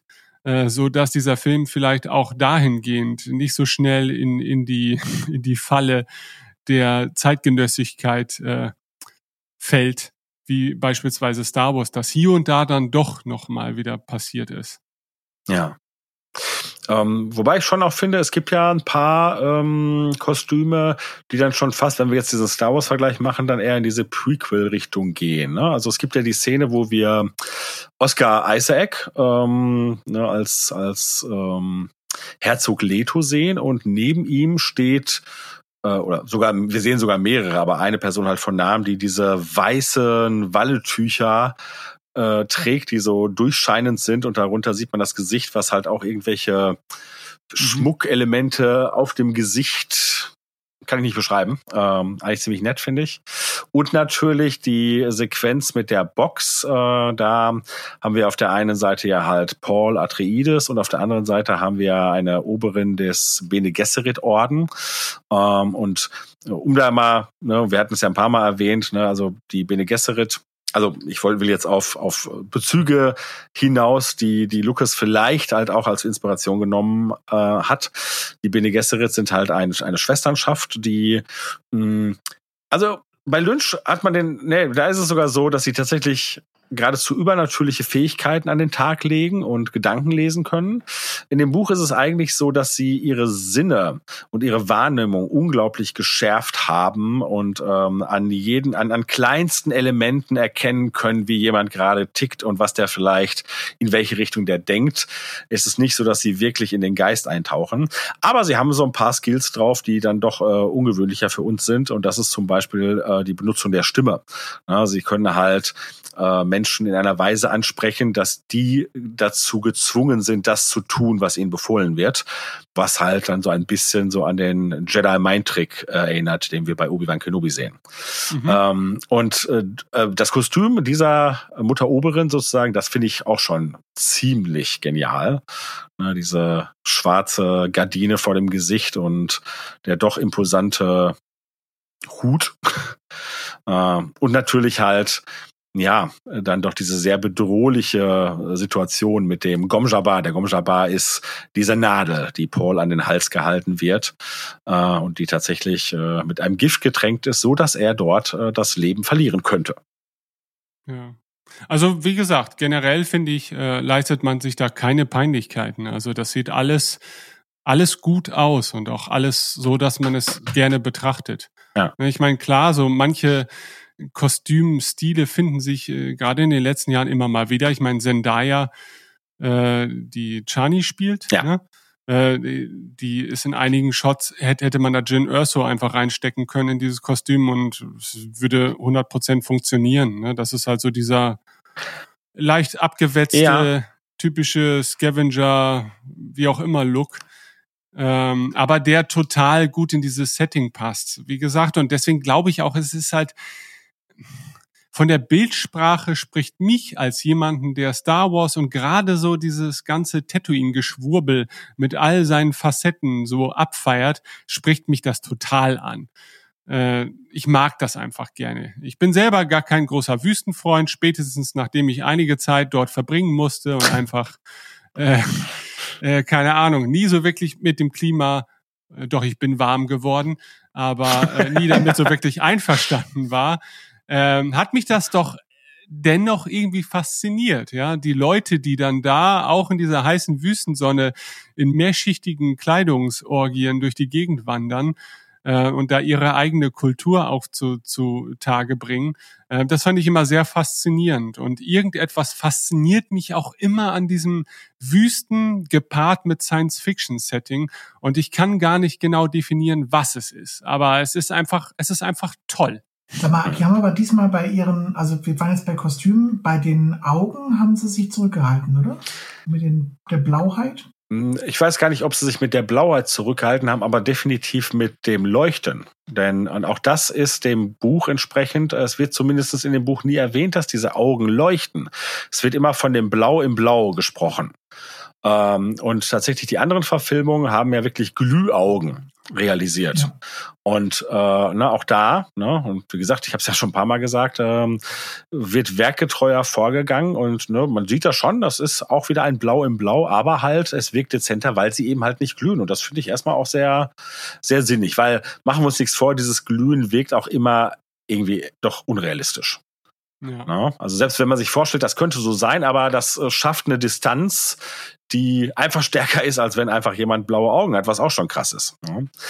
Zu den Kostümen ähm, noch eins, also auch Chani und andere tragen ja diese ähm, Destillanzüge der Fremen und die sind natürlich etwas sehr Besonderes, weil ne, in, sie sind ja dafür geeignet oder überhaupt die Voraussetzung halt gut in dieser Wüstenwelt klarzukommen, denn diese ähm, Anzüge verhindern, dass man halt sein Schweiß verliert. Also diese, diese Anzüge fangen den Schweiß auf und nicht nur das, sondern alle anderen Körperflüssigkeiten. Ne? Also in diesen Anzügen wird auch der Urin und der Kot aufbereitet.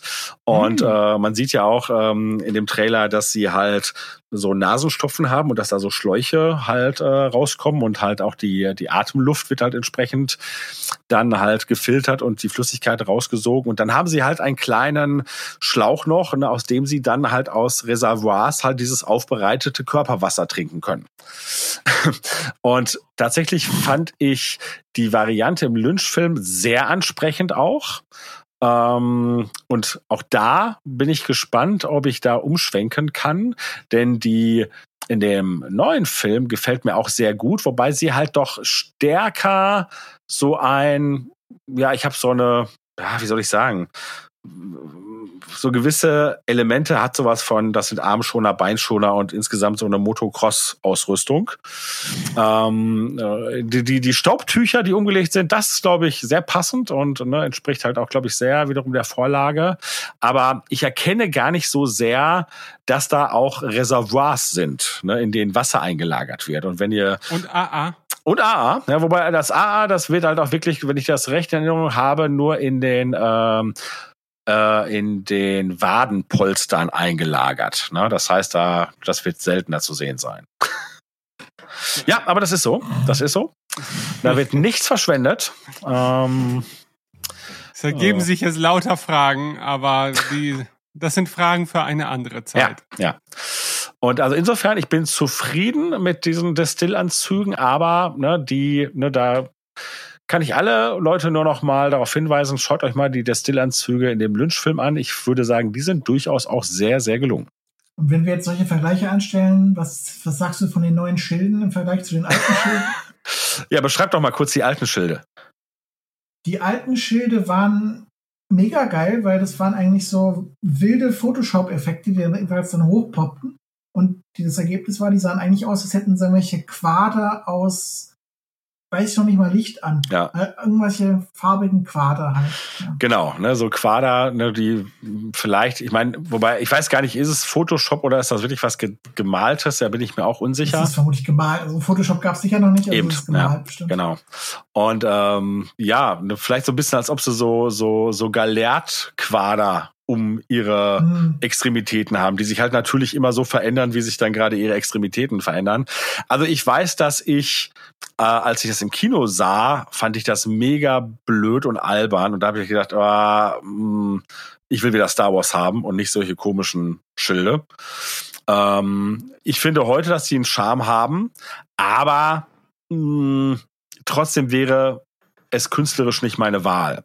Und äh, jetzt ist es ja so, bei dem neuen Trailer sehen wir ja die Schilde im Sinne davon, dass wir ja keine Schilde sehen, die deutlich um den Körper herum wabern, sondern wir sehen sie vor allem dann, wenn sie sozusagen in Kontakt treten mit den Waffen oder mit irgendwelchen, äh, also im Kampf halt, ne? Und das ist ja so ein Aufblitzen und Zucken der ganzen Visualität, also als ob sich das Licht halt in den Schilden bricht und dadurch halt die Person dahinter, also das Bild der Person dahinter so verzerrt wird. Ähm, es erinnerte mich auch ein klein bisschen an das Vibrieren der Vibromesser. Vibro-Klinge ja. bei Mandalorian. Genau. Ha, genau. Ähm, und insgesamt gefällt mir das ganz gut. Ne? Äh, also es ist für mich so, wie gesagt, die Quader-Schilde bei Lynch haben für mich einen Nostalgie-Charme inzwischen. Aber ich, also da bin ich sicher, ich werde die neuen Schilde mehr mögen. Okay. Also ist bei dir bei, nicht so, ja? Sehe ich das richtig? Doch, ich fand also. die okay, aber es ist, jetzt ist jetzt wirkt es halt so ein bisschen so, als hätten die quasi Hologrammprojektoren äh, ja. an und die Hologramme fangen quasi das ab, was, was abgefangen werden soll. Naja, aber so ein bisschen ist es ja, also es ist ja so, ne? Die haben ja halt diesen, die haben das ja am Arm und das ist ja auch in, ne, in dem Buch und auch bei Lynch so, dass die, ich glaube, da ist am Gürtel oder so, ist ja auch egal. Und im Prinzip wird ja ein Schild um einen herum projiziert, nur dass es halt nicht nur Licht ist, sondern halt tatsächlich auch ne, dann substanziellen Gegenwert liefert. Ne? Und das ist ja. übrigens interessant. Das ist mir tatsächlich auch erst jetzt nochmal wieder klar geworden. Das hatte ich lange vergessen. Diese Schilde reagieren ja auf starke Einwirkung als Schild. Und sie sind ja durchdringbar, wenn man langsam in sie eindringt. Und da habe ich gedacht, oh Moment mal, wo habe ich das denn äh, das letzte Mal gesehen? Und das war natürlich diese Clone Wars. Ne? Ähm, denn da ist es ja auch so, dass die Schilde der Druidikas sozusagen dann Bestand haben, wenn halt ne, schnelle Schüsse auf sie einprasseln.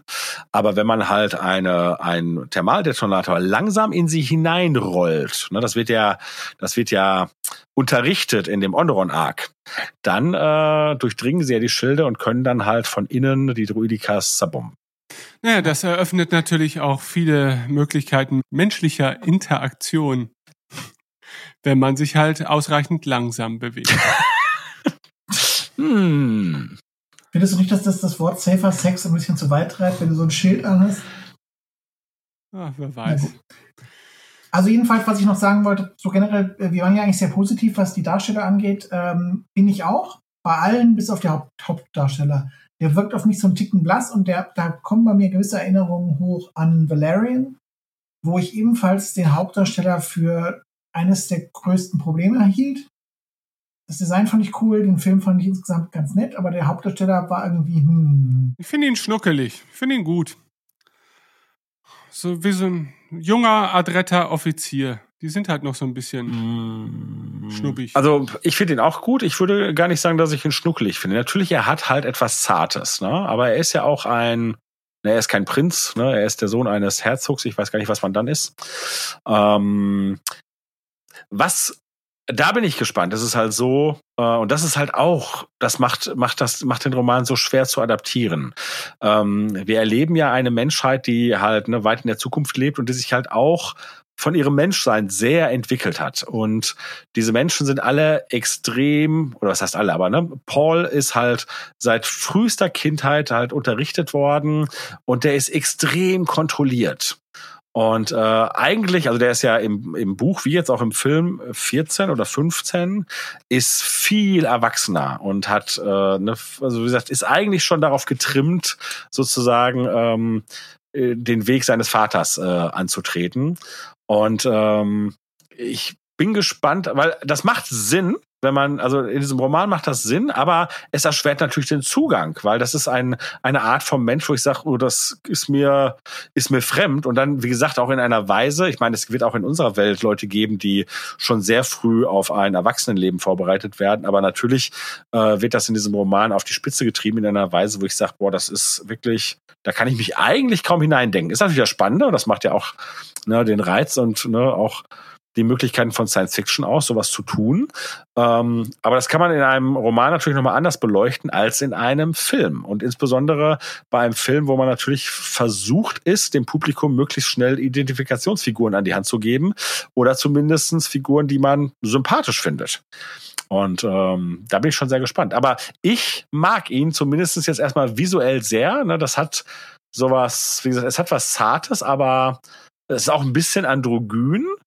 Ähm, aber ich finde auf eine sehr coole Art und Weise. Er ist für mich so ein bisschen so der Pale Duke, ne? Äh, also ist ja so eine Kunstfigur von, von David Bowie, ne? Und ähm, hat so ein bisschen so ein Gothic Anime-Style, keine Ahnung. Äh, ne, ich mag ihn. Ähm, jetzt, äh, es gab ja schon halt Bilder im Vorfeld und gerade halt einfach diese Stills, äh, da fand ich ihn sehr ikonisch und äh, tatsächlich, das hatte ich ja mal, ne, um mal wieder eine, ein Star Wars Buch zuzubringen, halt von den Stills ausgehend. Äh, und ich habe überhaupt nichts gegen Adam Driver. Adam Driver ist fantastisch, meiner Meinung nach. Äh, aber tatsächlich ähm, wäre diese Figur für mich eher eine, ein Nachkomme, äh, also rein visuell von Anakin, Padme, Leia und Han und auch Verwandtschaft zu Luke äh, gewesen, als das äh, Adam Driver visuell ausmacht, wohlgemerkt.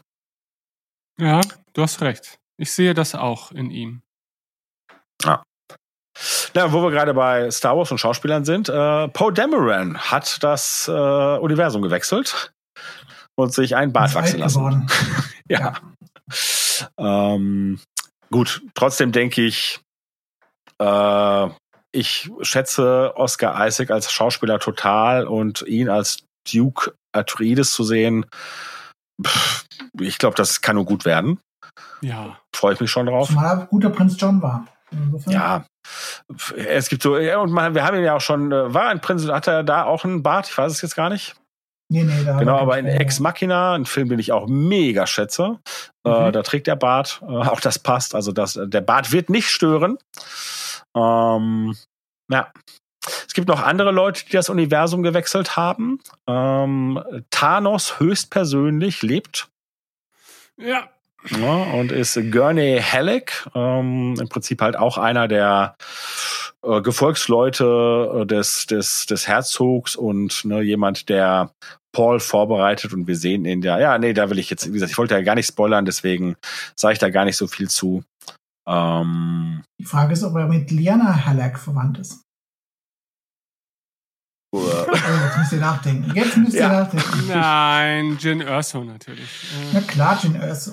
Ja. Mir ist erst vor ein paar Tagen klar geworden, also natürlich, Josh Brolin war mir immer ein Begriff und, aber ich muss, äh, ich glaube, dass er in vielen dass er in den letzten Jahren in Filmen mitgespielt haben, die mich nicht interessiert haben. Und dann ist er mir natürlich als Thanos sozusagen in sehr veränderter Form halt natürlich bewusst geworden. Und irgendwann in den letzten Tagen ist mir klar geworden, dass er ja bereits als 17-Jähriger in The Goonies gespielt hat. Ja, und er spielt auch bei äh, Dingeskirchen, Deadpool, spielt er doch auch eine Hauptrolle. Ah ja, stimmt. Stimmt. Stimmt. Ja. ja. Und wir wollen nicht nur die Männer erwähnen, wir wollen auch die Frauen ja. erwähnen. Rebecca Ferguson hat von Mission Impossible rüber gewechselt. Ja. Tatsächlich bin ich da allerdings gespannt. Ähm, also ich habe die in dem, ähm, es gab ja jetzt halt so ein so ein Livestream, wo halt die Schauspieler da waren und die die erste Sequenz, wo sie ins Bild kommen, habe ich gedacht, meine Fresse, ist das eine schöne Frau. Ähm, in dem Trailer ist sie sehr wie soll ich sagen, natürlich dargestellt, was schon Sinn macht. Insbesondere ab einer gewissen Phase. Es ist schwer darüber zu reden, wenn man nicht spoilert. Äh, aber sie ist natürlich erstmal Lady Jessica, das heißt die Frau an der Seite des, ähm, des Herzogs. Und da habe ich dann gedacht, hm, sieht sie aus wie eine Lady an der Seite eines Herzogs. Und da sind wir natürlich jetzt bei so klassischen feudalistischen Strukturen. Ne?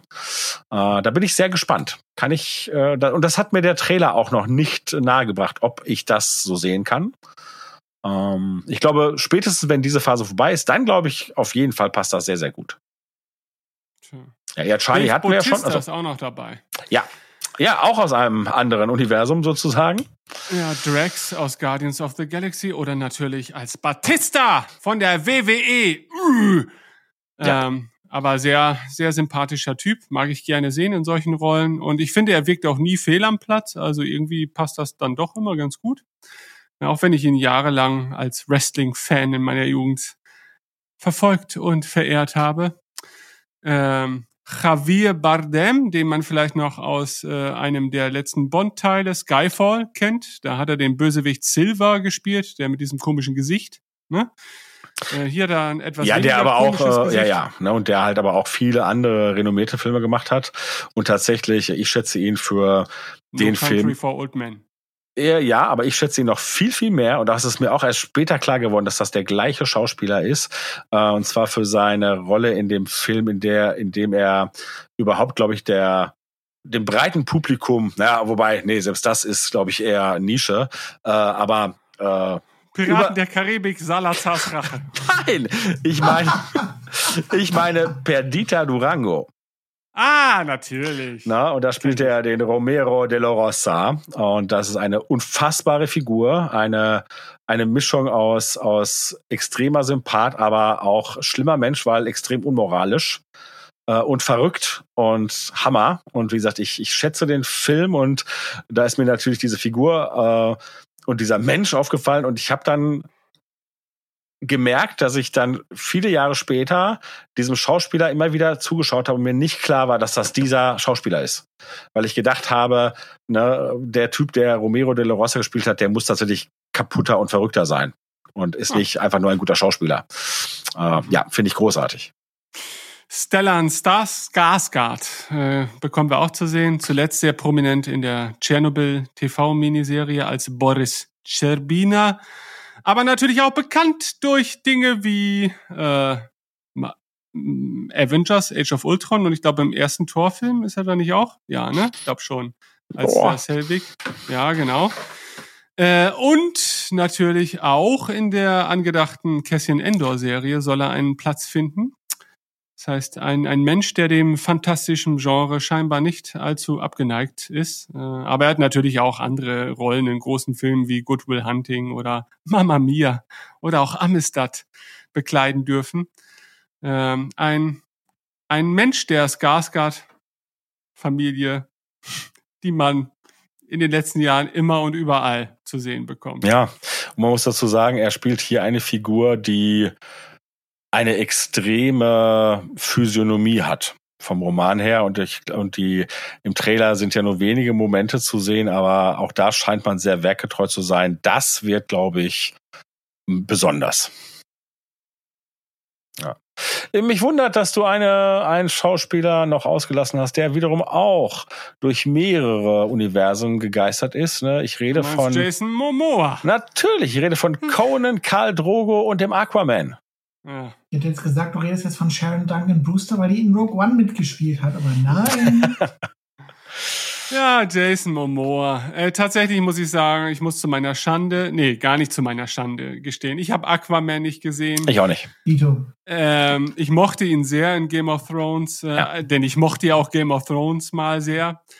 Ähm, oder auch sonst. Also ich fand die, Aqua, ich fand die Aquaman-Szenen in Game of Thrones fand ich schon ein bisschen außerhalb der Welt. Also äh, ja, das kam mir dann ein bisschen komisch vor, muss ich sagen. Aber ja. ich habe äh, die Neuverfilmung von Conan auch nicht gesehen, muss ich sagen. Also kann ich mir darüber auch kein Urteil bilden. Ich finde, er ist aber ein netter, sympathischer Typ. Er ist so der Mensch, der man gerne wäre, wenn man in den Spiegel schaut und sich denkt, ja, ist schon, ist schon ein krasser Typ. Interessant. Das ist vor allem saumäßig witzig, wenn du dir irgendwelche Interviews anguckst von ihm und Emilia Clarke zusammen. Die könnten, die sollten mal eine Comedy-Serie, glaube ich, zu machen, zusammen machen.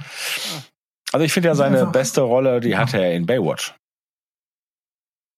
In der alten neuen- Serie war er schon? Ja. Oder in der Neuverfilmung? Ja, äh, nee, also ich bin ziemlich sicher in der alten Serie.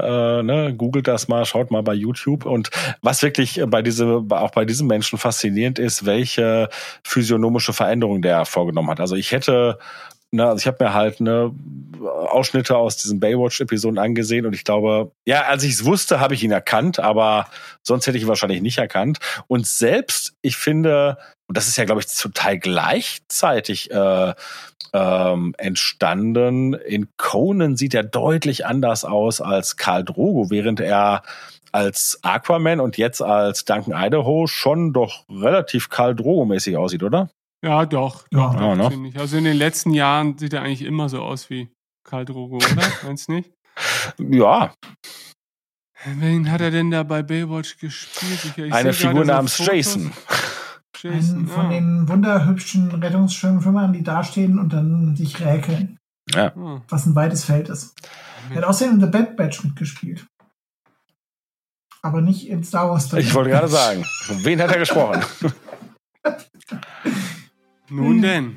Okay, also äh, wir halten zum Ende dieses Podcasts nochmal fest. Wir können über den Cast bisher eigentlich nicht viel Negatives sagen, sondern er bietet eher Anlass zur Vorfreude.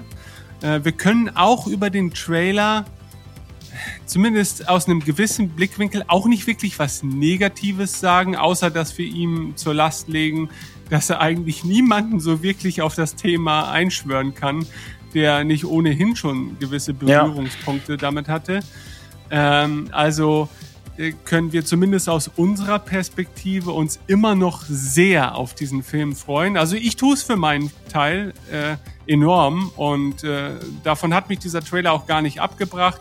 Ich freue mich halt nur immer, ja, ich möchte mich gerne auch äh, für den Film mitfreuen, dass er einen Erfolg feiern kann. Weil man natürlich auch als, ich will mich jetzt nicht Fan nennen, aber als jemand, der durchaus darauf Wert legt, dass das Ganze noch weitergehen kann, äh, wünscht sich natürlich einen solchen Zustand herbei. Ja, sehe ich genauso. Ich meine, vielleicht wird in dem Fall äh, Corona sogar zu einer Art Glücksbringer für den Film. Wenn das so ist, dass er vielleicht ähnlich wie Tenet sozusagen einer der großen Filme ist, die überhaupt laufen, na, dann könnte es natürlich sein, dass Leute sagen, boah, ne, ich will ja ins Kino gehen und das ist jetzt halt mal ein neuer Film, der läuft. Äh, dass sie sich anschauen, obwohl sie sich bei einem anderen äh, Programm und bei einer anderen Konkurrenz vielleicht nicht angeschaut hätten. Hm. Ja. Wer weiß, vielleicht ist das sogar Strategie. Also im schlimmsten Falle ist Corona von. Nein. Nein. Nein, nein, nein. Christoph, hast du noch abschließende kurze Gedanken zum Trailer von Dune 2020? Nein, ich habe gerade nur mit Begeisterung gesehen, dass Kevin J. Anderson tatsächlich auch als Creative Consultant am Film mitgewirkt hat. Oh, Das heißt, wir können dann tatsächlich seinen Namen auf der großen Leinwand sehen. Das ist. Ist, das ist jetzt nicht ganz die Verfilmung der Jedi-Akademie und Gott sei gedankt, das ist es nicht, aber ähm, ne, ist ja Aber so nett. schließt sich auch bei uns im Podcast-Universum Ja. allmählich der Kreis. Guti, Jörg, hast du noch abschließende kurze Gedanken? Ähm, ich kann auch nur sagen, ich bin weiterhin sehr gespannt und ich freue mich auf diesen Film. Und wie gesagt, der Trailer hat mir nichts gezeigt, was mich da abschrecken würde für mich persönlich. Und alles andere muss man ja abwarten. Deswegen sind meine letzten Worte, das Spice muss fließen. Sehr gut. Ich hoffe, auch euch Zuhörern hat diese Episode des Podcasts viel Spaß gemacht.